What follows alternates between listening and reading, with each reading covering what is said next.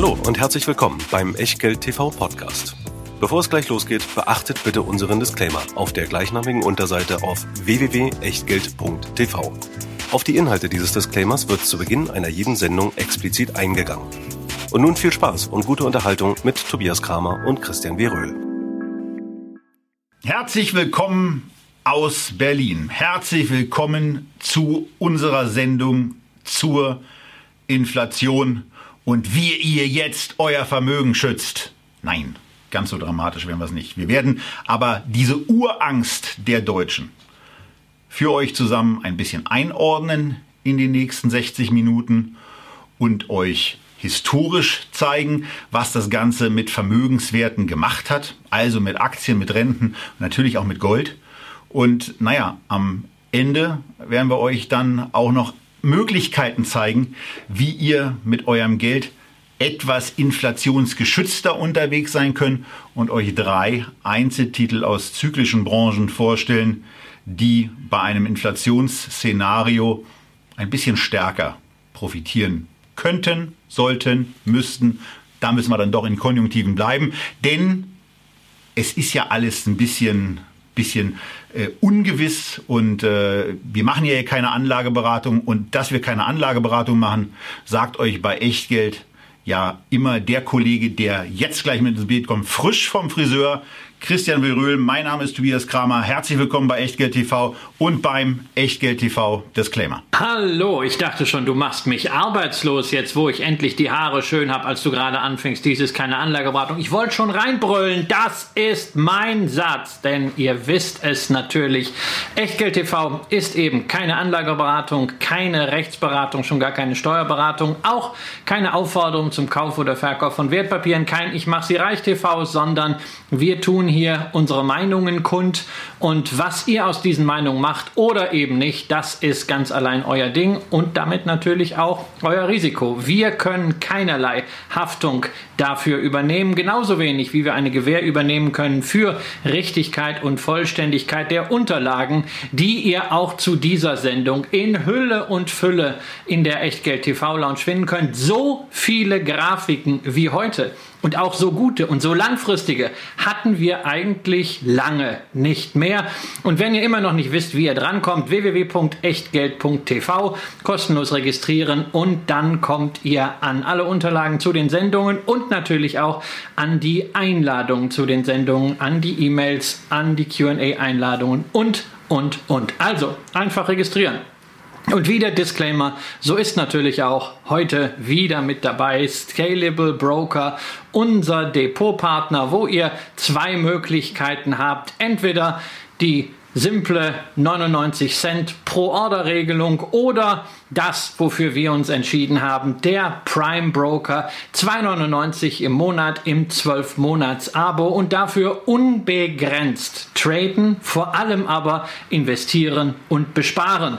1300 ETFs, über 4000 Aktien und täglich werden es mehr.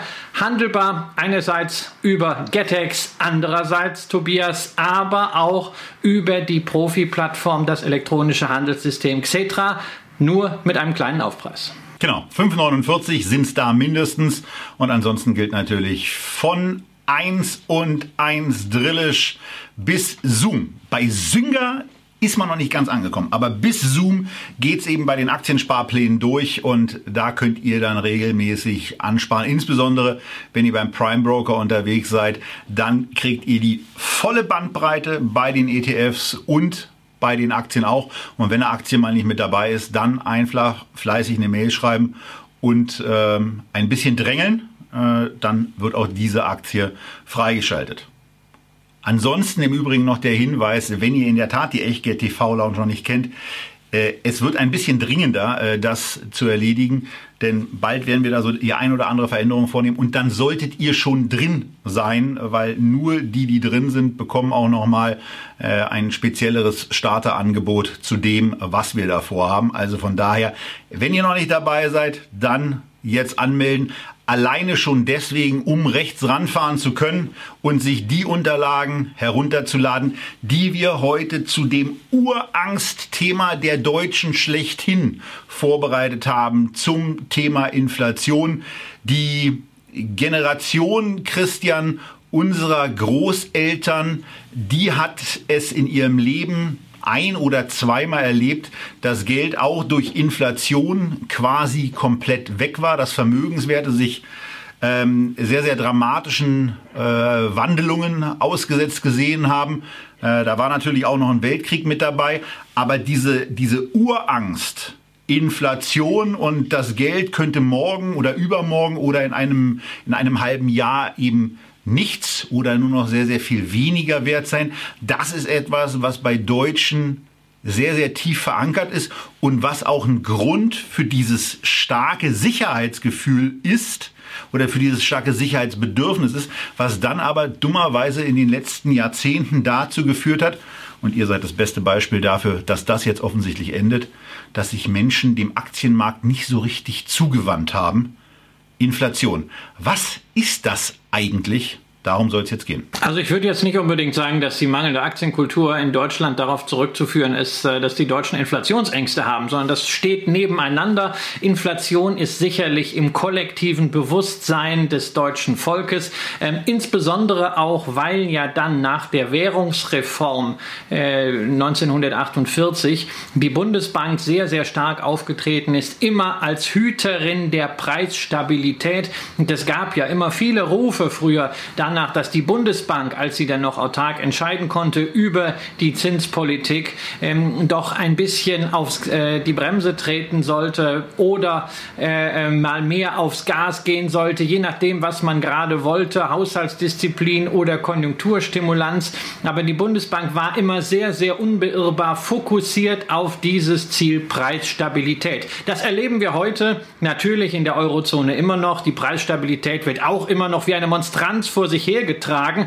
Allerdings, was wir natürlich sehen, wir sehen eine immense Inflation von Geld, brutalst mögliche Ausweitungen der Geldmengen, nicht nur in der Eurozone, sondern auch in den USA, in Japan sowieso schon lange. Wir haben die Situation, dass Zentralbanken einfach so Anleihen, selbst Junkbonds von Unternehmen aufkaufen. Wir haben Vorschläge im Raum stehen, dass doch bitte die Notenbanken die Staatsanleihen, die sie in den Büchern haben, einfach tilgen sollten. Da sind wir dann direkt in der Staatsfinanzierung. Äh, insofern, das Thema kommt immer wieder hoch und es ist natürlich gleichzeitig auch ein sehr, sehr, sehr beliebtes Narrativ von allen, die diese Urangst nutzen wollen, um irgendwelche Verkaufs Verkaufsprodukte äh, zu verkaufen. Ja? Also beispielsweise obskure Goldsparpläne, äh, Regenwald in Costa Rica, Ackerflächen in Rumänien, immer alles äh, verpackt als geschlossener Fonds mit 7% Ausgabeaufschlag, 5% nach innen, 2% Verwaltungsgebühr. Bring bloß dein Geld in Sicherheit mit irgendeinem Sachwertfonds. Äh, und das ist etwas, wo wir heute mal rationaler rangehen wollen. Wir wollen vor allen Dingen aber auch an das Thema ran heranführen und uns zunächst mal dem Thema dahingehend annähern, dass wir in einer sehr langfristigen Grafik euch mal verdeutlichen, wie sich eigentlich Verbraucherpreise in der Bundesrepublik Deutschland in den letzten Jahrzehnten entwickelt haben. Und hier ist als Quelle die Deutsche Bundesbank zu sehen, die das Ganze immer noch macht. Also bestimmte Sachen kann man ihr nicht wegnehmen. Und das Ganze setzt im Jahr 1960 ein, Christian, bei einem, bei, einer, bei einem Index-Startwert von 100. Und wir sind eben inzwischen bei einem Wert von 450 angekommen. Das bedeutet im Grunde genommen nichts anderes, als dass wir über einen Zeitraum von 61 Jahren hier eine annualisierte Inflation, eine jährliche Geldentwertung von durchschnittlich 2,5 Prozent gesehen haben. 2,5 Prozent pro Jahr, das hört sich im ersten Moment nicht so dramatisch an, aber wir werden gleich noch sehen, was das eigentlich wirklich heißt. Wobei natürlich diese langfristige Betrachtung von Verbraucherpreisindizes unüblich ist. In der Regel meint man ja, wenn man über Inflation spricht, die Inflationsrate die ja monatlich veröffentlicht wird. Diese Verbraucherpreisindizes werden ja auch monatlich berechnet. Und Inflationsrate ist dann in der Regel die Year-on-Year-Veränderung, also die Veränderung des Verbraucherpreisindex von heute rückwirkend ein Jahr gesehen, wobei wir auch hier nicht vergessen sollten, wir reden hier immer von dem Verbraucherpreisindex. Es gibt eine ganze Reihe von Verbraucherpreisindizes, wo manches bereinigt ist, äh, manches drin ist oder nicht drin, harmonisiert ist. Es gibt europäische, es gibt deutsche. Das ist jetzt so der Standard der Deutschen Bundesbank. Und wir wollen auch an dieser Stelle heute nicht darüber diskutieren, wie die Unzulänglichkeiten dieses Warenkorbes sind, auf dem diese Verbraucherpreisindizes basieren. Genau, wollen wir nicht, weil so viel Zeit haben wir nicht. Ich habe euch aber mal einen anderen ganz einfachen Vergleich mitgebracht. Ihr seht hier eine Inflation und jetzt denkt einfach mal anders. Denkt mal euch eine Bildflation aus und die Bildflation ist quasi nichts anderes als die Preisentwicklung der Bildzeitung, in der, in der vieles zusammengeht. Da gehen Löhne ein, da gehen Materialkosten ein, da gehen Effizienzsteigerungen, da gehen mitunter natürlich auch steigendem oder, oder ansteigende Margen und sonstige Veränderungen ein. Alles ist ja in diesem einen Produkt, an dem viele Menschen mitwirken, zusammengefasst. Und das Schöne daran ist, für die Bildzeitung gibt es auch 1960 schon einen Preis. Der betrug damals 10 Pfennig. Ähm, ein Groschen, sagte man früher. Und mittlerweile ist der Bildpreis angekommen bei 1,95583 D-Mark. Das sind seit knapp 20 Jahren ein Euro. Und in diesem Bereich ist eben die Umrechnung möglich und man kann eben sehen, dass sich seit 1961 der Preis der Bildzeitung um etwa 5% jedes Jahr bezogen auf 1960 erhöht wird. Also die Bildflation ist doppelt so groß, doppelt so hoch wie die Inflation des Verbraucherpreisindex äh, die 5 kann man sich eben gut merken und wenn ihr euch noch was anderes merken wollt, dann nehmt zwei Hände, nehmt die Daumen weg, dann habt ihr 4 und 4, macht daraus eine 4,4, denn zur Fairness gehört auch, dass die Bild seit 1952 erscheint und sie ist 52 eben auch schon mit diesem Groschenpreis gestartet und das würde den die Bildflation über die gesamte Produktionszeit, äh, den gesamten Produktionszeitraum der Zeitung eben entsprechend drücken auf 4,4 Prozent. Aber um es ein bisschen anschaulicher zu machen, gehen wir an ein paar Stellen hier nochmal auf die 5 Prozent pro Jahr ein. Und wichtig auch, Christian hat es eben schon gesagt, es ist ja nicht so, dass diese geglätteten 2,5 oder diese geglätteten 5 Prozent immer so waren, sondern es gab sehr, sehr starke Ausschläge, die Christian auf dieser Grafik hier mal ein bisschen zusammengetragen hat. Und das sieht aus wie eine wilde, wilde Achterbahnfahrt. Naja, also Inflation war alles aber nicht konstant. Wir haben den einzigen Trend, den wir wirklich beschreiben können, dass die Inflationsspitzen immer geringer wurden. Wir haben in den 1970er Jahren Inflation von 5, 6, 7, 8 Prozent zeitweise gehabt, die dann auch sehr, sehr schnell wieder runterging, dann wieder hochging. Das waren unter anderem die Effekte natürlich der Ölkrisen. Wir haben nochmal einen Inflationspeak gesehen zur deutschen Wiedervereinigung, dann äh, zur Jahrtausendwende, dann kurz vor der Finanzkrise. Aber die Peaks wurden immer, immer immer schwächer. Ähm, wir haben zwei kurze Phasen gehabt mit negativer Inflation, also wo auch statistisch eine Deflation messbar war, 2010 und 2020. Ähm, da sehen wir eben also mit den 2%, 2,5 oder 5%, das sind alles Durchschnittswerte. Deswegen muss man es sich immer auf dem Zeitstrahl angucken. Nur das Dumme bei diesen Durchschnittswerten ist ja eben, sie hören sich so verdammt entspannt an. Ne? Also zweieinhalb Prozent, ach ja, mein Gott, zweieinhalb Prozent, 100 Mark ja, ähm, oder 100 Euro sind dann eben 2,50 Euro, naja, die dann weg sind vom Kaufkraftverlust. Ja, aber genau das jedes Jahr. Und deswegen haben wir mal ausgerechnet, wie sich die Kaufkraft in diesem Zeitraum, den wir betrachtet haben, verändert haben. 100 Mark im Jahr 1960 haben heute einen Gegenwert nach dem Verbraucherpreisindex von bloß noch 21 Mark 77, also umgerechnet 11,13 Euro.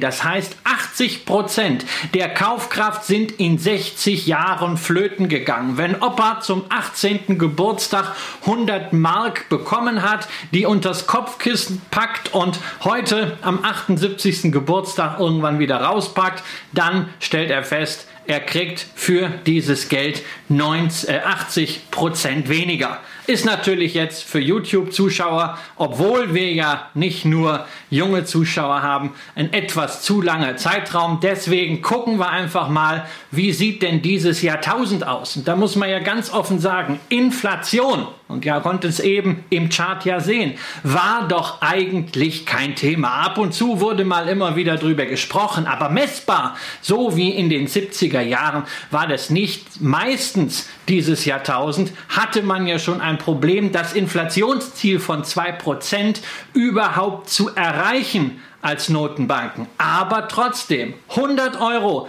im Jahr 2000 haben in Deutschland jetzt nur noch eine Kaufkraft von 73,77 Euro.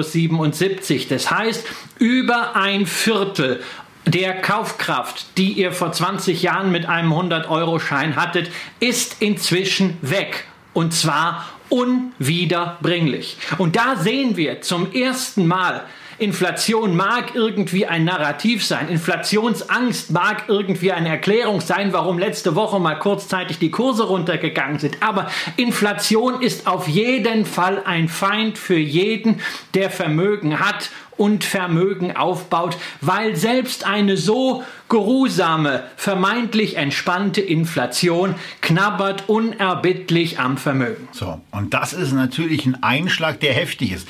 Diese 73 oder am Jahresende 2020 wo dann die 21 Jahre voll gemacht wurden, 75 Prozent, 25 Prozent Rückgang, das entspricht 1,4 Prozent pro Jahr. Naja, und diese 1,4 Prozent pro Jahr, die treffen ja im Moment auch noch auf etwas, was Negativzins heißt. Das war ähm, so 1960, 70, 80, 90. Das war überhaupt nicht vorstellbar. Es war auch in den Lehrbüchern, äh, zumindest in den 90ern und für die 90er kann ich das sagen, überhaupt nicht vorgesehen, dass es so etwas gibt wie einen Negativzins. Und naja, man sieht dann eben, wie es einschlägt. Wenn man das im Übrigen auch nochmal mit dieser Bildflation macht, dann kann man auch da wieder hingehen und sich angucken, was hat die Bild eigentlich im Jahr 2000 gekostet oder Ende 99. Und da waren es 70 Pfennige, denn da wurde noch mit D-Mark bezahlt. Das waren dann 0,3579 Euro umgerechnet. Naja, und jetzt ist der Preis eben ein Euro. Von daher kann man daraus wieder eine Bildflation rechnen, die jetzt wieder bei 5% liegt. Also von daher an diesem Wert scheint schon ungefähr etwas dran zu sein. Und das macht dann eben auch deutlich, dass es Springer da gelungen ist, bei seinem Produkt oberhalb der Inflationsrate die Preise zu erhöhen. Und ähm, das ist vielleicht auch so ein Ausdruck dessen, was äh, viele dann immer so als diese gefühlte Inflation beschreiben. Die Auswirkungen von diesen zwei Sätzen, wir haben hier einmal die 1,4 Prozent, die die Deutsche Bundesbank seit 2000 gemessen hat. Und wir haben die Bildflation, die im Grunde genommen auf einfache Preisdaten zurückgerechnet wird, sind aber dann schon heftig. Denn während die 1,4 Prozent in 20 Jahren dafür sorgen, dass ich von 100 Euro Kaufkraft noch 75 Euro Kaufkraft im Jahr, am Jahresende 2020 übrig habe, ist es, wenn man die Bildflation berechnet, ebenso, dass nur noch knapp 36 Euro übrig sind. Und das hat natürlich dann Auswirkungen auf Vermögenswerte. Das ist, ja, das ist ja ganz entscheidend. Wenn man sich das vergegenwärtigt, selbst in diesen entspannten 20 Jahren auf der Inflationsseite, hat man, wenn man das Geld nur liegen gelassen hat, 25 Prozent ungefähr verloren.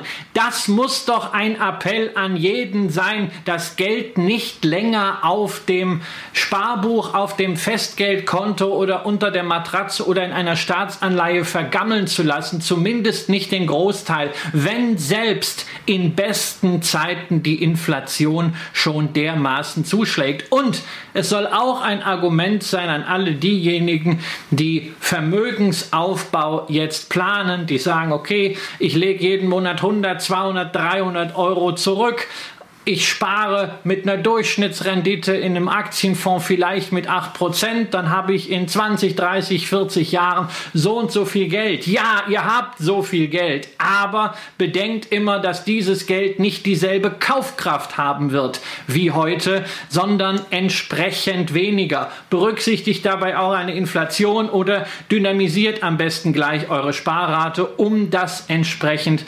auszugleichen. Und wo wir beim Thema Sparen sind, da ist natürlich Klar, wir sparen nicht im Anleihenfonds. Wer spart, macht das häufig im Aktienfonds, macht das sehr gerne im ETF. Und wir bevorzugen ja eigentlich den MSCI World als Basisprodukt zum Sparen. Aber den gibt es erst seit 1971. Wir wollten aber noch ein bisschen länger zurückgehen.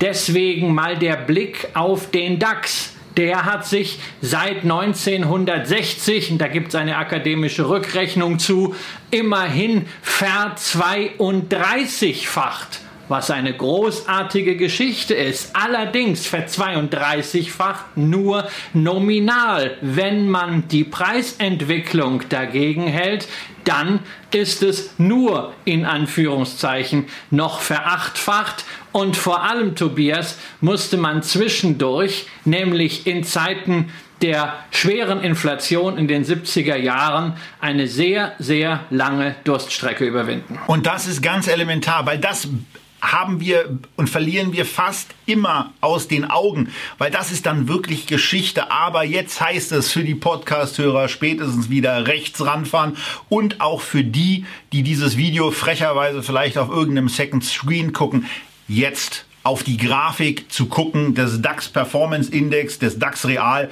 und vor allen Dingen den Blick bei der Grafik nach links unten zu richten. Denn da sind die 60er und die 70er Jahre und wie ihr an den Grafiken im Vorfeld schon gesehen habt, da waren die extremen Inflationsausschläge und da gehen die Aktien vermeintlich seitwärts aber die Inflation knallt volle Kanne rein, sodass Anfang der 80er Jahre mit dem Ende der sozialliberalen Koalition, das war dann auch der der, der, der, der Kulminationspunkt, wo die Aktienmärkte auf einmal angezogen haben mit der dann äh, christlich-liberalen Regierung unter Helmut Kohl, da ging es mit den Aktien los, aber es hat immer noch bis 1986, 87 auf der realen Ebene gebraucht, bis der DAX im realen Bereich oberhalb der 100 wieder angekommen war, also auf einmal einen realen Vermögenszuwachs bedeutet hat.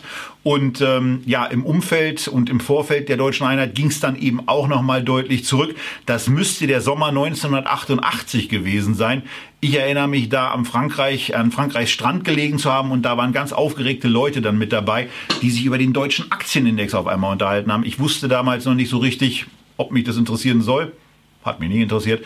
Aber erst dann ging es auf einmal wirklich ins positive Terrain. Und das bedeutet dann eben auch, dass es für Aktionäre sehr, sehr lange dauern kann, bis real in einem Inflationsumfeld dann auch eine Realrendite dabei rauskommt. Also wenn man immer sagt, ah ja, Aktien eingebauter Inflationsschutz, ja, das ist grundsätzlich nicht falsch über lange Fristen, aber unter Umständen können die Fristen länger sein als der Atem, den man hat. Der DAX ist natürlich äh, wie so häufig ein ziemliches Negativbeispiel. Wir werden uns gleich auch noch ein paar andere äh, Charts dazu vergegenwärtigen, aber trotzdem auch das wieder eine ganz wichtige Aufforderung dazu.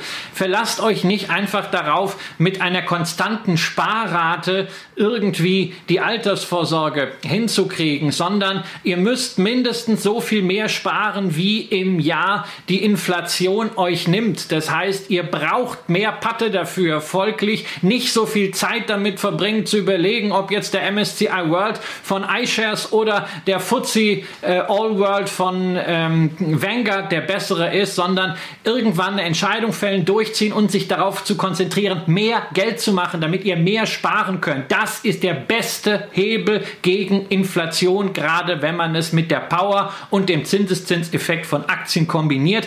Zinseszinseffekt beim DAX ja sowieso immanent, denn da sind die Dividenden ja schon drin. Der Vollständigkeit halber natürlich auch der Blick auf Anleihen, die andere Seite der Anlagemedaille, hätten wir euch gerne für Deutschland gezeigt, auch seit 1960 ist aber nicht drin. Den REXP, das Bundesanleihenbarometer, gibt es erst seit 1987. Wir haben es uns deswegen in einer kurzfristigen Betrachtung angeschaut und auch hier, Tobias, ganz klar, ja, wo nicht viel ist an Zuwächsen, da ist natürlich nach Inflation noch weniger. Naja, und ich würde ja gar nicht sagen, wo nicht viel ist, denn wenn wir uns mal vergegenwärtigen, dass der Rex P sich in den letzten 20 Jahren auch immerhin verdreifacht hat, da würde ich ja in der ganz spontanen Reaktion einfach mal sagen, das ist für Anleihen ja eine recht coole Sache, aber das Problem ist, und das ist euch ja klar, dass auf Basis von im Negativbereich notierenden Anleihen die Wahrscheinlichkeit, nicht die Möglichkeit, aber die Wahrscheinlichkeit für eine solche Entwicklung in den nächsten 20 Jahren recht gering ist, es sei denn, wir gehen nochmal auf Christians Chaos-Szenario, was er ja auch schon in diversen Sendungen mal in den Raum gestellt hat, dass die EZB ja auch auf die Idee kommen könnte, minus 5% zu nehmen. Wir wissen es nicht. Wir wissen es nicht. Wir, genauso wie eine Hyperinflation müssen wir auch einkalkulieren, dass die Zinsen auf minus 4% gehen. Die Wahrheit wird wahrscheinlich irgendwo dazwischen liegen. Und es ist an uns zu entscheiden, für unser Portfolio jeweils, auf welche Szenarien möchte ich mich vorbereiten, weil ich sie halbwegs valide oder zumindest im Grenzbereich für so gefährlich halte. Was hier wichtig ist, ist, dass ihr hier mit dem Rex P eine Grafik habt, die ihr auch noch mal neben den DAX halten könnt und dabei seht, dass der Rex P seit Anfang der 2000er Jahre besser abgeschnitten hat. Ja als der DAX. Also von daher, da ist Aktien eben auch nicht immer alles heiti teiti supergeil, sondern da gibt's eben auch eine Marktphase wie diese hier, die wir hier gesehen haben, die bei wesentlich geglätteten Ausschlägen, denn ihr, ihr könnt ja als Zuschauer oder als Rechtsrandfahrende sehen, ähm, dass dieser Chart wirklich in aller Ruhe, ja, wenn man das mal aus der, aus der Perspektive eines auf einen 20 Jahre langen Chart blickenden so sagen kann, in aller Ruhe nach oben geht. Da wird jetzt natürlich in diesem Bereich die Luft dünn, aber wir wissen auch nicht, was die EZB als nächstes Wort und vielleicht gibt's eben doch 5%. Aber weil wir eben bestimmte Sachen auch gar nicht so genau wissen und Christian eben schon die USA mal ins Spiel gebracht hat, wollen wir jetzt eben den Blick auch über den großen Teich des Atlantiks in Richtung USA richten und uns da mal anschauen, wie eigentlich diese Ausschläge, ja, wir machen jetzt nicht das ganze Programm nochmal durch, aber die Ausschläge wollen wir euch schon mal zeigen, wo es auf der einen Seite ein bisschen so aussieht, als äh, wenn das eigentlich gar nicht äh, so schlimm wäre wie in Deutschland, wo die Ausschläge in, äh, in Deutschland eben wesentlich höher aussehen aber wo wir eben auch einsehen, äh, dass auch in den USA ordentliche Inflationsraten da waren.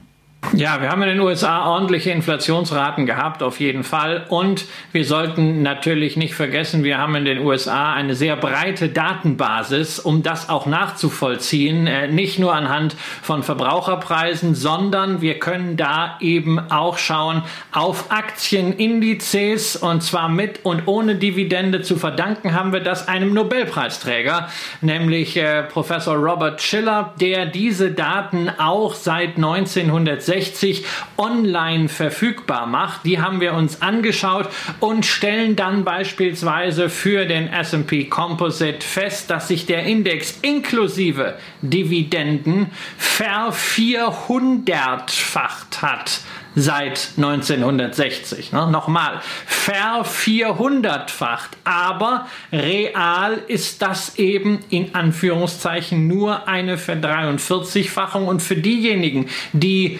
die Grafiken vor sich haben, ist einfach zu erkennen, dass letztendlich die Reinvestition der Dividenden in etwa den Kaufkraftverlust kompensiert hat. Da ist man dann auf einem Niveau. Und gleichzeitig, Tobias, auch hier wieder nachvollziehbar, es war kein spezielles Problem Deutschlands, dieser Absturz der realen Vermögenswerte in Aktien in den 60er und 70er Jahren, sondern in den USA brauchte man auch diese guten Nerven. Real haben wir damals einen Rücksetzer von bis zu 60 Prozent gesehen.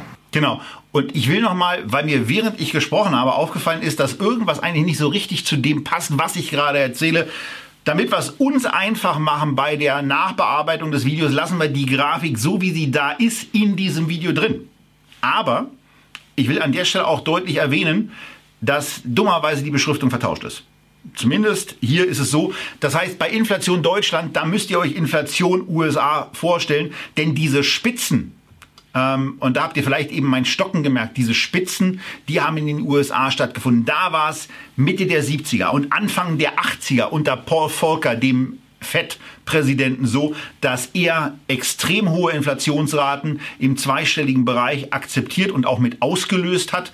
Hier also seht ihr in der gelben Linie nochmal die USA und die blaue Linie in den Unterlagen, die wir euch hier live zeigen, ist da die Bundesrepublik Deutschland. Sowas passiert dann einfach mal und das ähm, äh, sei uns an der Stelle bitte nachgesehen. Aber in der Tat, was Christian eben gesagt hat, diese sehr, sehr starken Inflationen, die haben Auswirkungen gehabt auf die Treasuries in den USA, die ihr hier seht, die bis in die 80er Jahre hinein massiv an Wert verloren haben. Auch wenn sie in der Total Return Betrachtung sich eigentlich verdoppelt hatten aufgrund der sehr, sehr hohen Zinsen. Real waren es trotzdem 25 Prozent weniger und die Schere ging auseinander. Ihr seht das auch bezogen auf die letzten 20 Jahre, wo die Treasuries sich mehr als verdreifacht haben. Real ist es nur in Anführungsstrichen eine Verdopplung. Und ihr seht es natürlich auch bei den Aktiencharts, wo in den 70ern und auch zu Beginn der 80er die Inflation beim Kursindex real und auch beim, ähm, beim Total Return Index real im Orange sehr, sehr deutliche Rückschläge und Anpassungen verzeichnet, die eben durch die Inflation auf der einen Seite ausgelöst waren, aber durch die sehr starke und eben auch deutlich stärkere Aktienmarktperformance in den USA besser kompensiert werden konnten, als wir es eben in Deutschland gesehen haben. So, und jetzt haben wir ja natürlich die Frage, was ist denn die Moral von der Geschichte? Die kann ja wohl nur sein, dass wir etwas dagegen tun müssen, gegen diese Inflation, weil ja schon netto realer Vermögenserhalt eine wirkliche Herausforderung ist, weil das, das sieht man ja relativ einfach, wenn man berücksichtigt, dass man Erträge braucht, um die Inflation auszugleichen, aber von diesen Erträgen will natürlich erstmal der Fiskus was abhaben. Äh, zukünftig, wenn ich so manche Statements aus der Politik äh, mir vergegenwärtige, dann wohl noch mehr als jetzt. Und erst danach könnt ihr die Inflation aufholen. Und erst danach fangt ihr an, tatsächlich euer Vermögen zu mehren. Insofern muss man sich ernsthaft fragen, wie kann man dieser Inflation Einhalt gebieten und selbst wenn es nur diese 2% sind, die angepeilt werden von der EZB, die 2,5%, die wir in der Vergangenheit gesehen haben im langfristigen Durchschnitt. Aber was machen wir eigentlich, wenn es auch mal mehr wird? Es kann ja auch mal zumindest temporär bei all dem Geld, was herumfliegt, deutlich mehr werden. Deswegen die Frage, wie kann ich zunächst überhaupt mal Geld gegen Inflation sichern? Und das Schöne ist, der Staat der hat Lösungen für Probleme, die er selbst mit verursacht hat. Der Staat hat mit die Geldschwemme verursacht, aber es gibt schon seit langer Zeit ein Mittel dagegen, auch staatlich, nämlich sogenannte Inflationsanleihen. In den USA sind sie wahnsinnig populär in Großbritannien ebenfalls, in Deutschland noch nicht so wirklich. Die Bundesrepublik hat generell sehr lange gebraucht mit Inflationsindexierung. Das war in den 90er Jahren teilweise noch genehmigungspflichtig. Wenn ihr eine Miete an den Verbraucherpreisindex koppeln wolltet, erst äh, in 2006 hat Deutschland die erste Inflationsanleihe angeboten und es gibt auch bis heute nur fünf von diesen Dingern. Funktionsweise auf den ersten Blick ganz einfach, sowohl der Couponbetrag, als auch der Rückzahlungsbetrag werden sukzessive um die Preissteigerung erhöht. Das heißt also, wenn da drauf steht 0,5% Zins, dann sind das nicht 0,5% nominal, sondern 0,5% real. Und wenn die Rückzahlung zu 1000 Euro je Stück erfolgt, dann sind das nicht 1000 Euro nominal, sondern 1000 Euro erhöht um den Betrag der Kaufkraftentwertung während der Laufzeit, in der Regel 10 oder 15 Jahre. Und ähm, ansonsten ist das, äh, ich bin ja nicht der Meinung, dass es ein besonders ähm, äh, äh transparentes Produkt ist. Äh, es ist nicht total intuitiv, aber ihr habt zumindest eine Geschichte, die ihr damit sicher habt. Ihr lockt etwas ein, ähm, was euch nicht 5%, nicht 3%, nee, nicht mal 1% bringt, sondern 1,5% pro Jahr. Die dürft ihr zahlen. Denn auch bei einer Inflationsanleihe gelten natürlich die Gesetze des Zinsmarktes und wir hatten es letztens erst in einer Sendung, was passiert, wenn die Zinsen fallen und fallen, Inflationsanleihen steigen. Dummerweise zahlt ihr eben für diese Inflationsanleihe nicht mehr 100, nicht den Preis, der einfach der Inflation in den letzten fünf Jahren entsprechen würde, sondern natürlich einen Preis, der diesen Zinsrutsch reflektiert. Es sind bei dem Beispiel, was wir uns herausgesucht haben, bis zum Jahr 2030 eben um die 120 Prozent. Ähm, dafür wisst ihr halt, ne, diese Rendite diese Negativrendite, dieser Vermögensverlust von 1,5 Prozent pro Jahr, der ist staatlich garantiert. Es wird nicht besser, wenn ihr bis zum Ende durchhaltet, aber es wird auch real nicht schlimmer. Zum Vergleich, eine zehnjährige Bundesanleihe ohne Inflationssicherung hat momentan minus 0,4 Prozent Rendite. Heißt also, das Verwahren des Geldes durch den Staat ist deutlich billiger. Allerdings wisst ihr ja nicht, was in zehn Jahren der Kaufkraftwert dieser Anleihe ist, wenn sie denn zurückbezahlt wird. Das ist die große Unbekannte dabei. Die habt ihr bei der Inflationsanleihe nicht. Aber ganz offen, 1,5% Negativzins. Das mag für manche Investoren die das Thema Return of the Money, also dass das Geld auf jeden Fall kaufkraftbesichert zurückkommt, insbesondere institutionelle, vielleicht auch Stiftungen, sehr relevant sein. Aber für den Privatanleger dreimal auf jeden Fall nachdenken, ob man das wirklich braucht und ob das wirklich der Sinn von Geldanlage sein sollte. Und wenn ja, mit welchem kleinen Teil der Allokation. Ja, also mir fällt ja nicht so richtig ein, wo das, wo das der Teil der Geldanlage sein kann. Es ist halt ein jährlicher Aderlass von 1,5 Prozent und das klingt eben wieder so harmlos und deswegen nochmal zur Verdeutlichung, das bedeutet nach zehn Jahren nichts anderes, als dass 14 Prozent der Kaufkraft schon mal flöten gegangen sind und zwar mindestens, weil wir haben ja schon auf so ein paar Differenzen zwischen dem Verbraucherpreisindex und auch einem äh, realen Produkt hingewiesen, wo das Ganze nochmal ein bisschen anders ablaufen kann. Naja, und zusätzlich muss man eben auch sagen, das ist ja auch manchmal, also das Thema Vermögenserhalt ist ja auch eine Generationenfrage. Eine Generation sind 25 Jahre und wenn man da einfach mal sagt, ähm, äh, der Aderlass ist jedes Jahr real 1,5 Prozent, dann ist nach 25 Jahren eben nur noch 69 Prozent des ursprünglichen übrig. Ja, und das ist eben äh, eine Generation, äh, eine, eine generationenübergreifende Vermögensvernichtung, die damit stattfinden würde.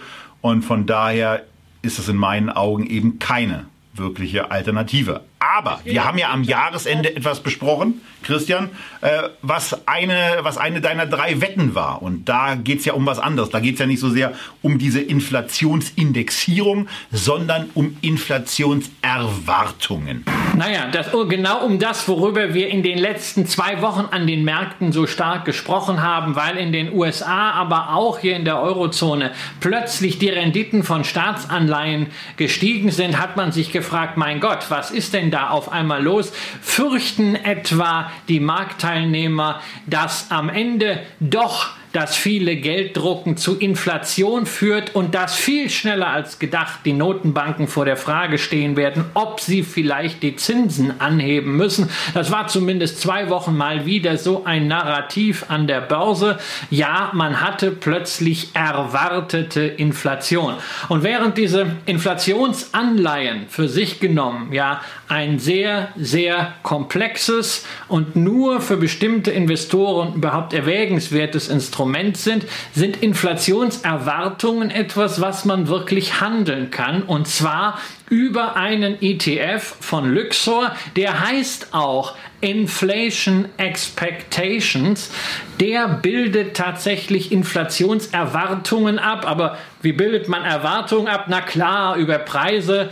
Es werden ein ja, sozusagen, es wird ein Kombinationsgeschäft eingegangen. Auf der einen Seite kauft der ETF Inflationsanleihen aus Deutschland und Frankreich, die beiden großen Euro-Nationen. Und auf der anderen Seite verkauft er dagegen ganz normale Anleihen dieser beiden Staaten in derselben Laufzeitklasse, um soweit nur die Veränderung handelbar zu machen zwischen Inflationsanleihen und normalen Staatsanleihen, Bewertungsaufschläge oder Bewertungsabschläge. Denn der Bewertungsaufschlag wird natürlich zunehmen. Diese Inflationsanleihen mit ihrer Sicherheit werden umso höher bezahlt, je mehr Investoren davon überzeugt sind, dass Inflation künftig steigen wird. Und umgekehrt, wenn man davon ausgeht, Inflation Inflation ist kein Thema in der Zukunft, dann wird man diesen Vorteil, dass man bei Inflationsanleihen eine Sicherheit hat, was das reale Geldvermögen angeht, dann wird man diesen Vorteil nicht mehr großartig bezahlen und entsprechend geht die Prämie bei Inflationsanleihen runter. Das lässt sich auch schön nachvollziehen. Den ETF gibt es bereits seit 2017 und das war ja in den letzten Jahren lange überhaupt kein Thema. Inflation, deshalb Inflationserwartungen im Einklang mit dem ETF in Sinkflug. Als dann Corona kam, hat man sowieso die große Angst vor der Deflation gehabt. Folglich da nochmal radikal runter mit den Inflationserwartungen. Insgesamt lag dieser ETF dann über drei Jahre plötzlich 10% im Minus. Aber seitdem die Gelddruckmaschinen auf Hochleistung laufen, da denkt man plötzlich wieder nach, die Inflationserwartungen sind angezogen und ich hatte genau diesen Index, diesen ETF ja zum Jahresende schon mal in der Sendung mit meiner Jahresabschlusswette erwähnt und äh, ja, seitdem haben wir rund ein Prozent zugelegt. Man sieht also, das ist kein Zockerprodukt hier. Es ist äh, ein sehr gemächliches Produkt, aber es kann natürlich dadurch auch eine Alternative sein, um für einen Zeitraum, in dem man davon ausgeht, dass Inflation zunimmt, Kaufkraft sich reduziert, dass man da zumindest kurzfristig mal ein bisschen Geld parken kann, was man nicht anderweitig einsetzen möchte. Wer das tut, ganz wichtig, es ist zwar ein volumenstarker ETF, über eine Milliarde sind investiert, aber es ist auch ein relativ komplexes Produkt, A von der Indexkonstruktion, B von der ETF-Konstruktion an sich. Es ist nämlich nicht genau das drin, was draufsteht im Index, sondern es ist ein Swap-basierter ETF. Ähm, physisch repliziert finden wir natürlich immer schöner, aber mit dem Swap kann man diese spezielle sogenannte Long-Short-Position wesentlich besser und effizienter abbilden. Ja, und wenn ihr euch jetzt fragen solltet, ähm, warum Christian nur Deutschland und Frankreich genannt hat, was denn da noch so drin ist, dann muss man das relativ kurz machen, äh, indem man nämlich einfach sagt, äh, nichts. Ähm, der, das Fondsvermögen besteht zu 58 Prozent aus französischen Inflations- äh, gesicherten Anleihen beziehungsweise aus diesem aus diesem Handel der unterschiedlichen ähm, der unterschiedlichen Richtungen und zu 42 Prozent aus deutschen Anleihen. Auch das ist im Übrigen etwas, was man unter Bonitätsgesichtspunkten und auch, auch unter Verschuldungsgesichtspunkten einfach mit berücksichtigen muss, dass man mit diesem Investment zu 58 Prozent in Fran oder auf Frankreich setzt. Und ähm, da gab es ja in den, in den letzten fünf und zehn Jahren auch immer wieder äh, die, die, das äh, vorsichtige Pfeifen im Walde, äh, was die Befürchtungen der Rückzahlungsfähigkeit äh, von französischen Staatsschulden anbelangt, ähm, die sehr, sehr nah an Italien und Frankreich, äh, an Italien und Spanien dran sind.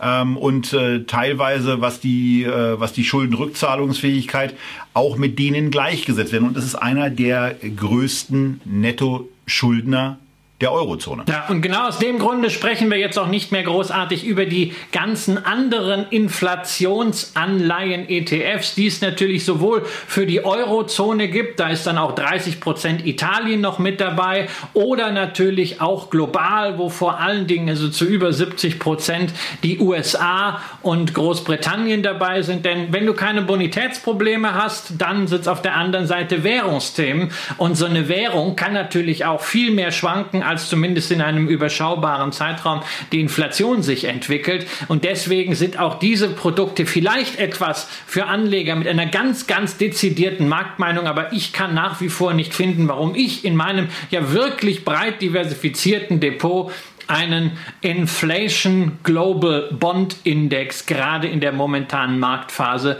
mit dazu nehmen kann. Wir sehen also, es ist wahnsinnig schwer, Kapital defensiv vor Inflation zu schützen. Und wenn es nicht schwierig ist, dann ist es auf jeden Fall teuer. Die Prämie für Return on the Money, für den Rückerhalt des Geldes ist immens hoch. Insofern, wenn Schützen so schwierig ist, müssen wir uns fragen, wie kriegen wir Inflation am besten kompensiert?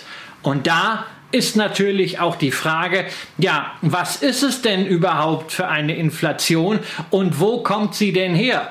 Wir haben in den letzten Jahren schon sehr stark eine Vermögenspreisinflation gesehen. Bei Immobilien natürlich, aber sicherlich auch bei den Aktienmärkten. Das, was knapp ist, das, was man nicht beliebig nachdrucken kann wie Geld, das ist begehrt. Egal, ob es jetzt beispielsweise Qualitätsaktien sind, ob es Immobilien sind, ob es Bitcoin ist oder ob es Gold ist. Alles, was rar ist, wird entsprechend aufgeblasen. Aber wie kann daraus eine wirkliche Verbraucherpreisinflation werden? Und ist das, was wir jetzt sehen, anziehende Preise, wirklich schon der Vorbote dafür für diese schlimmen inflationären Tendenzen oder ist es vielleicht einfach dem Umstand geschuldet, dass wir gerade wieder eine wirtschaftliche Expansion erleben nach der brutalen Kontraktion letztes Jahr im Zuge des Corona-Crashs? Und wie immer man die ganze Sache da sieht, wenn dann gar nichts mehr hilft, wenn man auch inflationsgeschützte Anleihen nicht haben will, dann greift man eben in der Tat irgendwann doch zu etwas, was sich nicht beliebig vermehren lässt. Und wir haben jetzt in zwei unterschiedlichen Zeiteinheiten quasi den Kurs äh, von Gold. Aber, wie wir dann irgendwie gesehen haben, wenn ihr euch die blaue Linie mal anguckt und einfach vorstellt, dass da nicht 1960 bis 2020 steht, sondern dass da beispielsweise 2011 bis 2020 stehen würde, dann ist es eigentlich von der, von der Kursentwicklung in, dem, in der kurzen Dekade auch relativ ähnlich zu dem, was der Bitcoin preisentwicklungstechnisch gemacht hat. Hier geht's aber über Gold, wo wir nochmal in die Logik der bisherig der bisher gezeigten Folien einsteigen und einmal die Goldpreisentwicklung ab 1960, wo es ja eine Bindung gab, die die USA dann gar nicht mehr so richtig eingelöst haben, als Frankreich im Rahmen noch des Bretton Woods Währungssystems, Woods Währungssystems äh, versucht hat, die Dollar in Gold umzutauschen, äh, wo dann der Präsident gesagt hat, äh, nee, das machen wir jetzt doch nicht. Ähm, und dann irgendwann dieses System aufgelöst hat. Dann war auf einmal Gold wieder nicht nur frei handelbar, sondern es war irgendwann äh, Mitte der 70er auch wieder für die Amerikaner erwerbbar. Na gut, da hatte es schon einen kräftigen Schluck nach oben hinter sich gebracht. Aber ihr seht hier vor allen Dingen auch wieder, wie stark die Preisentwicklung mit der realen Preisentwicklung äh, nicht Schritt halten kann. Und wie es dann beispielsweise auch so ist, dass jetzt im Grunde genommen wieder die realen Höchststände aus 2011, aber auch die realen Höchststände aus dem Jahr 1980 erst wieder erreicht sind.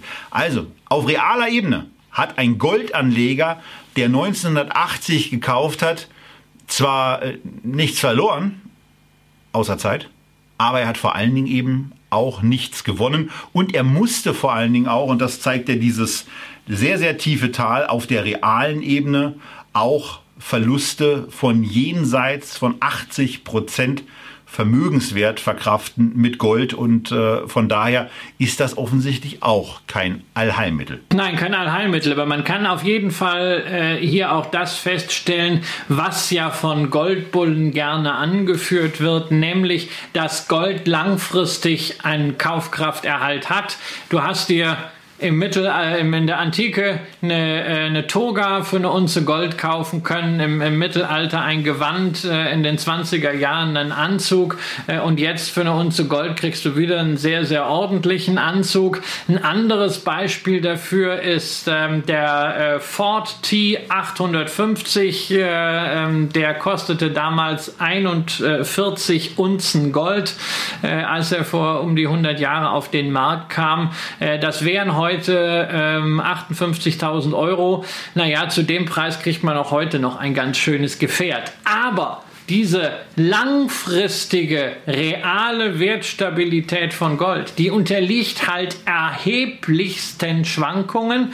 Ähm, Schwankungen, die unter Umständen länger sind als das, was man so aushalten kann und was man auch ganz gut überblicken kann. Deswegen Gold, ja, es ist eine Möglichkeit zur Portfoliodiversifikation. Ich habe es selber auch. Aber Gold als der sichere Hafen, in den man, wie es manche im Internet propagieren, propagieren, 30, 40, 50, 60 Prozent seines Geldes packt oder in denen man jetzt anspart und dann am besten noch mit irgendwelchen Programmen, wo es fürs Ansparen noch einen Bonus gibt, wenn irgendeiner das verleihen kann. Leute, seid bei diesen Goldgeschichten vorsichtig, gerade hier auf YouTube, was da angeboten wird. Gold mit Zinsen, Gold mit Vertriebsbonus, Gold mit Multilevel Marketing. Entweder legt ihr euch das Gold physisch dahin oder in einer ordentlichen Börsen gehandelt gehandelten, physisch hinterlegten Schuldverschreibungen wie Euwax Gold 2, wie Xetra Gold. Oder ihr sagt, ne, ich will damit nichts zu tun haben. Ich will nicht in unproduktive Werte investieren. Ich will in etwas investieren, was Cash produziert und deswegen durch dieses Cash mir die Chance bietet, die Inflation zu kompensieren. Und wenn Anleihen das eben nicht können, dann bleiben doch nur Aktien Tobias. Und jetzt sind wir endlich da, worauf einige hier schon lange warten. Drei Aktien, die von steigender Inflation wohlgemerkt nicht unbedingt von Hyperinflation profitieren können. Nee, weil für Hyperinflation, da haben wir jetzt auch gar nichts im Köcher und es gibt natürlich auch bei Flationen ganz unterschiedliche Geschichten, denn es gibt ja eine Inflation, dann müsste man eigentlich möglich auch noch aufmachen, was passiert eigentlich, wenn es ganz anders läuft, wenn eine Deflation kommt.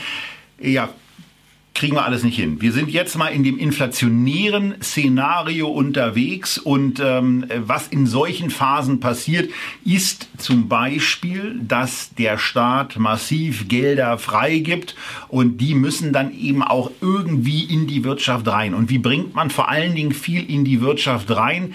Indem man zum Beispiel Straßen baut, Staudämme baut, Infrastrukturmaßnahmen ermöglicht und da sind wir wir in Deutschland bei einem Unternehmen, was wir hier auch schon besprochen hatten und auch schon, wenn ich das richtig in Erinnerung habe, im Echtgeld-TV äh, Echtgeld Depot haben. Wir haben die Hochtiefaktie. Ähm, der Name ist Programm, auch beim Kurs, wie ihr hier seht, ähm, denn so vor, vor knapp drei Jahren war die Aktie sehr hoch, mittlerweile steht sie sehr tief und ähm, naja, das hat, das hat Gründe und diese Gründe erklärt euch jetzt Christian, während ich euch noch ein bisschen was von der Website zeige, denn auf der zeigt Hochtief sehr, sehr schön die gesamte Bandbreite dessen, was sie so eigentlich alles machen und was eben auch das Schöne am Bauen ist, denn es entsteht etwas, es wird etwas verbessert, es hilft im Alltag, Infrastruktur ist das Stichwort. Ähm, aber was war eigentlich in den letzten drei Jahren, Christian, bei Hochtief so los? Ja, bei Hochtief ist zumindest der Kurs mal abgeschmiert von 175 äh, Euro auf 75 Euro. Das ist äh, mehr als eine Halbierung. Und auch am Aktienmarkt gilt natürlich der Spruch ganz besonders, wo Rauch ist, da ist auch Feuer. Ähm, Feuer war jetzt nicht äh, direkt, aber es war natürlich äh, Baustelle im Hochtiefkonzern und zwar nicht zu wenige. Hochtief ist zwar ein deutsches Unternehmen, aber die Bauleistung in Europa ist recht überschaubar. Das sind, wenn man alles zusammennimmt, am Ende 10 Prozent. Sehr stark ist man in den USA und in Asien, nämlich durch eine Tochtergesellschaft CIMIC, die in Australien börsennotiert ist, den ganzen asiatisch-pazifischen Raum abdeckt, früher wahnsinnig aktiv war im Nahostraum. Tja, und da ist so einiges schiefgegangen, regulatorisch, bilanziell. Äh, Korruptionsvorwürfe gab es, also eine richtig böse Baustelle. Fusch am Bau könnte man auch sagen sagen. Jedenfalls, Simic hat sehr viel tun müssen, um diese Tochter endlich loszuschlagen, um diese Baustelle zu schließen. Das hat zur Folge gehabt, Hochtief hat eine sehr dramatische Abschreibung auf den Anteil dieser börsennotierten Tochter machen müssen. Und natürlich, dann darf man nicht vergessen, im letzten Jahr kam dann eben auch noch Corona dazu. Einige Projekte haben für mehrere Monate eben stillgelegen, andere sind sind deutlich verzögert worden. Die Akquise war ein bisschen erschwert und auf Betreiben des Mehrheitsaktionärs der spanischen Baufirma ACS, wo übrigens äh, Realpräsident Fiorentino Perez Präs äh, ähm, der ähm, CEO ist. Äh, auf Betreiben von ACS hat man sich beteiligt an der Übernahme von Abertis. Abertis ist ein Mautstraßenbetreiber. Ähm, tja, und ein Mautstraßenbetreiber, an dem man jetzt 20 Prozent hat, macht natürlich nur begrenzt Spaß, wenn überall die Mobilität heruntergefahren wird. Folglich fehlten auch da Cashflows. Insofern muss man sagen, gemessen an dem, was alles da auf Hochtief eingeprasselt ist, steht das Unternehmen doch noch relativ gut da. Man hat im letzten Jahr am Ende dann doch nur 11% Minus bei den Umsätzen gehabt, 10% Minus beim EBITDA und man hat es trotz vieler Widrigkeiten geschafft, einen Auftragseingang von 23 Milliarden hinzukriegen, also in etwa ein Jahresumsatz und was auch nicht ganz unwichtig ist in diesen Zeiten, man hat 4 Milliarden Cash lukriert ähm, über ein paar Verkäufe, auch bei Tochtergesellschaften und natürlich auch über recht ordentliche Finanzierungen. Aber ansonsten muss man eben auch sagen, dass Hochtief nicht unbedingt besonders margenstark in der Vergangenheit war. Und jetzt muss es eigentlich erstmal darum gehen, wieder auf eine Nettomarge zurückzukommen von in etwa 2 Prozent. Äh, wenn, wenn das dann gelingt, und es wird zumindest auch erwartet, dass das gelingt, dann ist die Aktie verhältnismäßig günstig bewertet und ähm, dann sind auch wieder attraktive Gewinne mit dieser Aktie möglich. Zunächst mal bei den Earnings per Share, beim Gewinn pro Aktie, aber dann eben auch für Aktionäre, insbesondere wenn es zu einer Umsetzung von staatlichen Baumaßnahmen kommt, wird Hochtief einer der Profiteure sein. Ich würde mir persönlich wünschen, dass in Deutschland einfach mal ein paar hundert Milliarden in die Hand genommen werden, um Wohnungen zu bauen, wie bekloppt. Ähm, weil damit würde man den Menschen eigentlich am meisten helfen, indem man preiswerten Büro, äh, Büroraum im Übrigen auch, aber vor allen Dingen Wohnungsangebote bereithält ja, aber Wohnungsbau mögen wir ja in Deutschland aus irgendwelchen Gründen nicht so richtig. Wir finden eine Verknappung von Angebot viel sinnvoller. In Berlin ist man dann ganz überrascht, wenn Preise stärker steigen. Aber Hochtief könnte davon profitieren, wenn die Politik möglicherweise irgendwann mal zum Nachdenken kommt und sagt, wir fangen an, Wohnungen und sonstige Infrastrukturprojekte umzusetzen? Naja, die Politik äh, denkt ja da nicht mehr drüber nach. Es gibt einen äh, Green New Deal, äh, der bereits beschlossen ist. Auch in Europa wird man da am Ende nochmal nachlegen, weil ähm, das ist ja das Einzige, was man in Europa noch kann, diese Hafenloher Politik. Ja, ich scheiß dich zu mit meinem Geld. Das Problem ist, Geld alleine äh, ähm, schafft halt auch keine Impfungen. Äh, aber wir haben ja zum Glück nicht diese Abhängigkeit von Europa bei Hochtief. 30 Prozent äh, der Umsätze Umsätze in Asien, 60 Prozent in den USA und in den USA ist Biden ja mit den Stimuluspaketen sehr, sehr weit. Ja, 1400 Euro gibt's als äh, Checks. Ja, da wird wahrscheinlich der Großteil bei Robin Hood und dann in irgendwelchen spekulativen Aktien landen. Aber es ist auch genügend für Infrastruktur dabei und insbesondere, weil Hochtief ja in diesen sogenannten Public-Private Partnerships sehr, sehr stark ist. Dort, wo also Staaten und Unternehmen Infrastruktur gemeinsam entwickeln und auch gemeinsam betreiben, ist da durchaus Wachstumspotenzial. Trotzdem nicht vergessen, Aktie ist sehr niedrig bewertet, 0,2 ist das Umsatzmultiple. Ähm, KGV ist je nachdem, welche Gewinnschätzung fürs laufende Jahr man jetzt nimmt, sogar einstellig. Äh, und das kann immer ein Schnäppchen sein, das kann aber auch dann eine Value-Falle sein. Deswegen sehr, sehr genau prüfen, ob man da rein will. Man muss nicht mit dem ganzen Geld auf einmal rein. Man kann sich auch mal auf die Lauer legen unter 70. Ähm, die Börse kann auch mal ein bisschen runtergehen und dann wird es wieder so sein, dass alle Aktien mit runtergehen, auch diejenigen, die scheinbar schon billig sind. Ähm, aber es kann eine sehr, sehr spannende Turnaround-Situation werden und für diejenigen, die sagen, naja, also Bau reizt mich ja schon. Aber so ein Einzelwert und dann auch noch hoch tief, nee, das möchte ich nicht. Naja, es gibt auch einen Index, der ist dann mit europäischen Unternehmen bestückt, Stocks Construction, die Baufirmen und Baustoffzulieferer.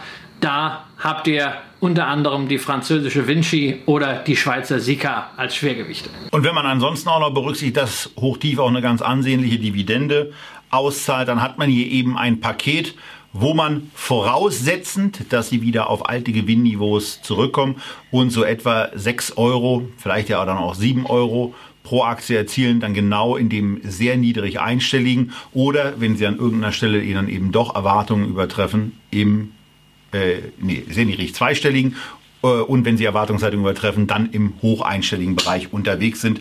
Also von daher das der erste der, der erste Vorschlag, wenn man sich um Inflation kümmert. Und wenn man baut, dann ist es eben so, dass man das in irgendeiner Form ja auch umsetzen muss, aber dass man eben auch was braucht und zwar Materialien. Und ähm, dazu gehören bestimmte Metalle ähm, dazu gehören verschiedene andere Sachen, mit denen elektronische Leitungen dann auch herzustellen sind. Und da gibt's ein relativ großes Unternehmen, was wir hier bei Echtgeld TV schon mal hatten, was der Alex Fischer im August 2018 müsste es gewesen sein, vorgestellt hat. Rio Tinto. Die haben damals wirklich sehr, sehr günstig notiert. Er war zu einem wirklich idealen Zeitpunkt hier, als er die Aktie vorgestellt hat, hat sie bei etwa 52 US-Dollar, auf der Basis habe ich es mir angeguckt, ähm, notiert. Jetzt notiert sie bei 91 Dollar 50 in etwa und ist trotz des sehr, sehr starken Kursanstiegs und der zwischenzeitlich eben auch noch ordentlich gezahlten Dividenden nicht besonders teuer und äh, könnte eben auch, Christian, einer der Profiteure sein, denn wenn mehr gebaut wird, braucht es auch mehr von den Produkten, die Rio Tinto herstellt. Ja, und das ist äh, insbesondere Eisenerz. Damit macht man mehr als die Hälfte vom Umsatz. Äh, aber man ist auch größter Aluminiumproduzent der Welt. Kupfer trägt auch noch 11 Prozent dazu. Ein paar Mineralien äh, und Edelmetalle. Diamanten hat man auch noch im Programm. Also ein sehr, sehr gut gefülltes, ähm, natürlich ein bisschen eisenlastiges Rohstoffportfolio, ähm, das sehr stark den Preistrends an den äh, Industriemetallmärkten folgt in der börslichen. Bewertung. Äh, deswegen war dort äh, lange Zeit nicht allzu viel los, aber jetzt in den letzten Monaten, seit die Industriemetallpreise kräftig gestiegen sind, läuft Rio Tinto großartig mit. Man darf halt hierbei nicht vergessen, wenn ich ein Industriemetall-Zertifikat oder ETC habe, dann muss ich mich mit diesen ganzen Futures-Geschichten rumschlagen. Die können auch ziemlich gegen mich als Anleger laufen. Wenn ich hingegen ein Unternehmen habe, das inzwischen auch in der Lage ist, auf tieferen Niveaus profitabel zu arbeiten, dann kriege ich auch in schlechten Zeiten äh, eine Dividende. Äh, Rio Tinto hat wirklich nach der Finanzkrise und dann nochmal nach 2012, 13 wirklich die Chance genutzt, sich mal neu aufzustellen, die Bilanz zu säubern, äh, operativ sich zu entschlacken. Und da sieht man jetzt, kaum springt dieser Rohstoffmarkt an, äh, läuft es auch äh, entsprechend sozusagen mit Hebel nach oben. Äh, Aktionäre werden daran wunderbar beteiligt. Äh, die Zahlen kamen letzte Woche 22 Prozent mehr Nettogewinn. Dividende wird um ein Viertel angehoben und selbst auf diesem stark erhöhten Niveau äh, darf man sich auf eine Dividendenrendite von etwa 6 Prozent freuen. Und äh, hinzu kommt halt, was immer besonders schön und für mich ja auch Bedingung ist, diese Dividende wird nicht nur gezahlt, sondern sie wird auch operativ verdient und die Perspektiven dafür sind natürlich großartig. Einerseits Thema Bau, andererseits aber auch bitte nicht vergessen, wenn wir über Minen sprechen, Thema erneuerbare Energien, äh, Windspargel, irgendwelche Turbinen. Das ist alles hergestellt aus Metall. Und auch wenn viele es gerne hätten, diese Metalle wachsen nicht auf Bäumen. Die muss man aus der Erde holen. Das ist ein schmutziges Geschäft. Rio Tinto ist sicherlich in der Pflicht dafür zu sorgen, dass das Geschäft nicht mehr ganz so schmutzig ist, wie es in der Vergangenheit war, gab. Es war einige Umweltskandale, einige Kulturskandale. Da haben die auf jeden Fall was zu tun, aber sie scheinen auch da auf einem guten Weg. Und insofern, wenn wir über Infrastruktur reden, sind Rohstoffe notwendige Bedingung. Und Rohstoffe in irgendeiner Form gehören in jedes Portfolio. Und Rio Tinto oder die Aktien anderer Bergbaukonzerne sind dafür der direkte Weg. Zur Abrundung ansonsten vielleicht noch, dass Rio Tinto auch beim Umsatz noch einiges an Potenzial hat, denn trotz sehr, sehr erfolgreicher Geschäfte sind sie immer noch einigermaßen deutlich unter den Umsätzen des Jahres 2011. Was sie hingegen insbesondere im zweiten Teil der zweiten Dekade sehr, sehr gut hinbekommen haben und sehr, sehr beeindruckend auch hinbekommen haben, ist die Profitabilität sehr gut zu steigern und auch auf ein sehr, sehr ordentliches und hohes Plateau zu bringen was ich persönlich recht ungewöhnlich fand, auf 20% Nettomarge da zu kommen. Und das ist offensichtlich kein Versehen, sondern das hat man 2017 geschafft, das hat man auf 2020 geschafft. In 2019 war es 18,6 nach einem besonders starken äh, 2018 mit 33,7. Das war aber eine Ausnahmeerscheinung.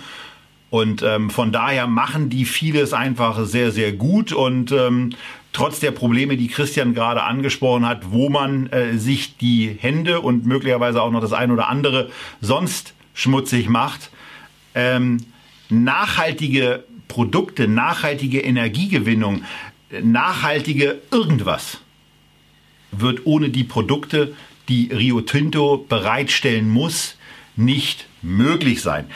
Es sei denn, es sei denn, zumindest beim Immobilienbau setzt man, aber auch dann geht es nicht ohne die Produkte, äh, aber zumindest kann man den Einsatz von Rio Tinto-Produkten deutlich reduzieren, wenn man auf ein anderes Material setzt, was insbesondere in den USA im Häuserbau sehr, sehr stark eingesetzt wird. Und deswegen sind wir nicht bei Weierhäuser, sondern Weierhäuser ist der Name der Gesellschaft, die diesen Rohstoff dafür bereitstellen kann. Und wir reden hier über den Rohstoff Holz. Äh, das Unternehmen ist äh, ganz ordentlicher Flächenbesitzer äh, in den, in den Vereinigten Staaten, in Kanada, Christian, haben die Flächen die sind größer als einige Bundesländer, ne? Ja, also die haben insgesamt 50.000 Quadratkilometer Wald in den USA, der ihnen gehört. Das ist, äh, glaube ich, ungefähr die Fläche von Nordrhein-Westfalen und Hessen zusammen. Also nicht schlecht. Dazu bewirtschaften sie 57.000 äh, Quadratkilometer noch in Kanada, sind damit natürlich einer der größten Waldbesitzer äh, Nordamerikas und machen genau die drei Einnahmequellen, äh, die man äh, mit Wald eben realisiert realisieren kann. Einerseits äh, natürlich äh, das Holz kultivieren und dann verkaufen an jeden, der es weiterverwerten möchte. Dann Baustoffe aus diesem nachwachsenden Rohstoff zu generieren. Und natürlich auch, wenn man so viel Flächen hat, gibt es immer Möglichkeiten, etwas zu verpachten, etwa für Windfarmen oder auch äh, an, für das eine oder andere Rohstoffprojekt, was ja dann im Grunde so eine Art Windfall Profit ist, weil man dann Lizenzgebühren kriegt, ohne dass man zusätzliche Kosten hat. Kosten sind natürlich bei einem solchen Unternehmen ein Riesenthema, denn der Fixkostenblock, den du einfach hast, um eine solche Waldfläche zu bewirtschaften, der ist immens. Und gleichzeitig im Verkauf hängst du vor allem am einen, nämlich am Preis von Bauholz. Und dieser Bauholzpreis hat über 25 Jahre wild hin und her geschwankt, allerdings ohne klare Tendenz. Erst im letzten Jahr ging es dann mal deutlich herauf, dann wieder stark runter und jetzt sind wir auf einem neuen Rekord hoch angelangt, zumindest bei den Bauholz Futures. Ja, ja, sowas gibt es auch an der Chicago Mercantile Exchange. Und das nährt natürlich die Hoffnung, dass Wirehäuser jetzt auch mal aus diesem Seitwärtstrend bei Umsätzen und damit größtenteils auch bei Erträgen nachhaltig rauskommen kann. Das wäre auch ganz schön, wenn Sie da mal so ein bisschen rauskommen, denn äh, bestimmte Sachen passieren bei diesem Unternehmen äh, nicht so richtig doll. Äh, es gibt kein äh, wirkliches Wachstum beim Umsatz. Ähm, es gibt keine Verbesserung bei der Marge. Das war zumindest etwas, was bei Rio Tinto extrem geholfen hat. Äh, das gibt's hier an der Stelle leider nicht. Und in dem Moment, wo es keine Umsatzsteigerungen gibt, wo es keine Margensteigerungen gibt, gibt's folglich auch keine Gewinnsteigerung.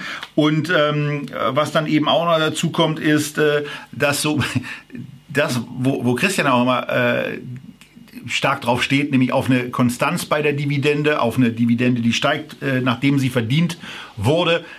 Ja, ist ja auch nicht so. Also äh, von, von, daher, da, da, muss man schon so ein bisschen sagen, es hat ein paar nette Sachen ähm, und es sieht auch, es, sieht auch schön aus.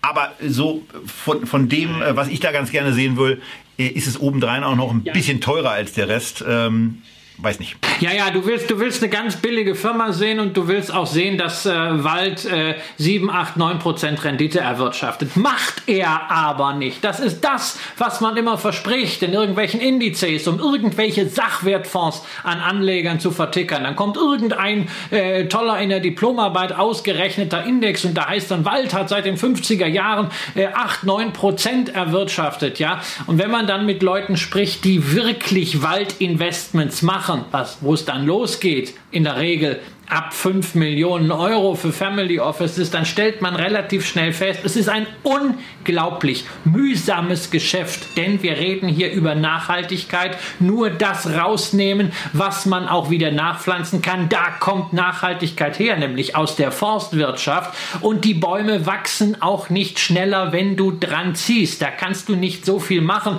vor allem wenn du da, davon abhängig bist, was macht der, Bau, äh, der, der Bauholzpreis, ja, und insofern, wenn man sagt, wir haben eine Dividendenrente von 2% und wir haben im Durchschnitt vielleicht eine Kurzsteigerung von 2-3%, dann ist das für Holz eine ganz großartige Geschichte für Wald. Passt nicht in jedes Investorenprofil, absolut, aber es gibt halt die Fantasie, dass Bauholz sich nachhaltig verteuert und wenn wir inflationäre Tendenzen haben, wenn wir auch in den USA diese Bewegung haben, raus aus diesen direkten Suburbs, etwas mehr in die Breite wieder dorthin, wo noch Platz ist, wo man auch breiter und größer bauen kann, dann hat Wirehäuser natürlich eine nachhaltige Chance, deutlich mehr umzusetzen, deutlich mehr auch zu verdienen. Und natürlich, der Wald hat auch stille Reserven, ist doch völlig logisch. Allerdings, wird ja auch jeder Waldbesitzer sagen, du kannst den Wald auch dann nur einmal verkaufen. Und wenn du ihn verkauft hast, dann kriegst du vielleicht viel Geld dafür, aber dann hast du doch Geld. Und ja, wenn du es gerade nicht brauchst, dann bleibst du einfach bei deinem Waldbesitz. Also es ist ein sehr, sehr, sehr spezielles Investment, Wald, aber ein Investment, das sicherlich mit einer Wirehäuser viel, viel besser ist für die meisten Privatanleger, als sich auf irgendwelche kostenbeladenen, windigen Sachwertfondsgeschichten einzulassen. Und für die ganz Vermögenden gibt es dann eben solche Waldprojekte wie beim Prinzen Salm Salm, was dann für Family Offices gemacht ist. Und das ist übrigens auch als Schlusswort zum Thema Inflation am heutigen Tag nochmal was ganz Wichtiges. Diese ganz merkwürdigen Anzeigen, die euch auf den Ramsch-Werbeplätzen von diversen Internetseiten begegnen oder ähm, auch an sonstigen Stellen in merkwürdigen Newslettern, die im Moment verschickt werden, so über den Weg laufen.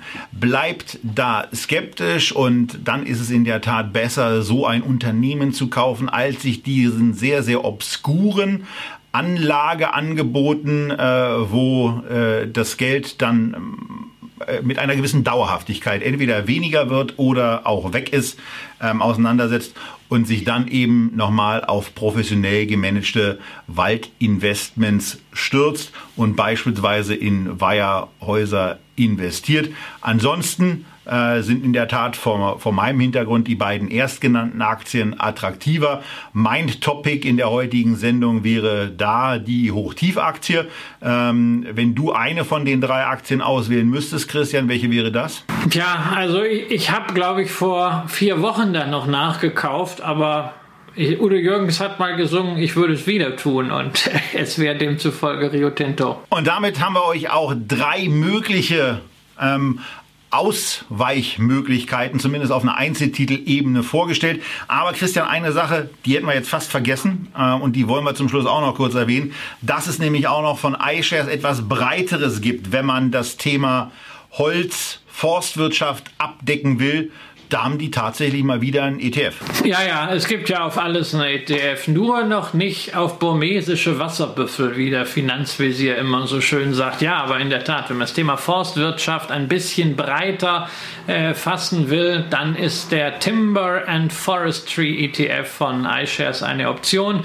Ähm, Schwergewicht übrigens mit 8%, äh, ja, dreimal dürfte raten, natürlich Heuerhäuser als großer Waldread. Einige andere Waldreads, die teilweise in Deutschland gar nicht gelistet sind, sind auch mit dabei. Aber es sind natürlich auch Waldbesitzer, gerade aus Skandinavien mit dabei, die dann nicht unbedingt primär Baustoffe aus ihrem Holz, ihren nachwachsenden Rohstoffen äh, herstellen, sondern Zellstoffe, also alles, was in die Papierhygiene geht. Oder natürlich auch Verpackungen oder dann Schreibpapiere, Feinpapiere, Druckpapiere. Da kommen dann andere Themen mit rein. Man diversifiziert natürlich das spezifische Risiko weg, auch das geografische Risiko, aber dafür ist immer dann die Frage, ja, will man dann unbedingt diese Papier- und Verpackungsthemen mit dabei haben?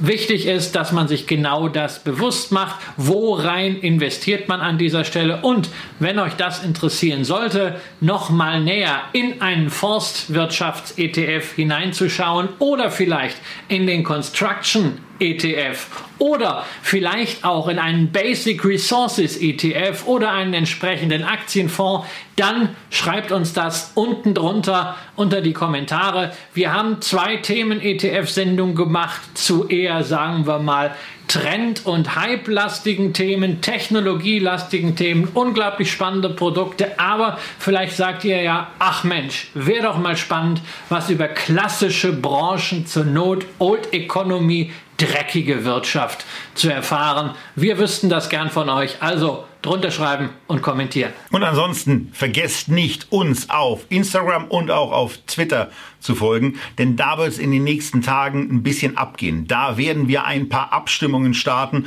und diese Abstimmungen werden dann euer Urteil bilden für die Aktien der kommenden Sendung.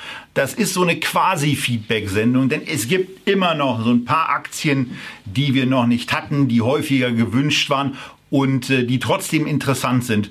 Und da werden wir ein äh, sogenanntes Viertelfinale durchspielen, dann wird es ein Halbfinale geben und dann wird es am Ende sechs Finalwerte geben, die wir euch in der nächsten Sendung hier bei Echtgeld TV vorstellen. Das war die heutige Ausgabe zum Sorgenkind von deutschen Investoren, dem Thema Inflation, wie ihr euch davor schützen könnt, was ihr alles beachten solltet und wie vor allen Dingen Preisentwicklungen zu sehen waren. Wir freuen uns auf und über euren Like, eure gerne auch positive Besprechung der Podcast-Folgen auf iTunes oder wo das eben sonst noch so geht. Und wir freuen uns vor allen Dingen darauf, wenn ihr beim nächsten Mal wieder mit dabei seid und das in einem gesunden Zustand tut. Von daher bleibt gesund, investiert weiterhin clever und wir sehen uns beim nächsten Mal. Beim nächsten Mal bei Echtgeld TV. Tschüss.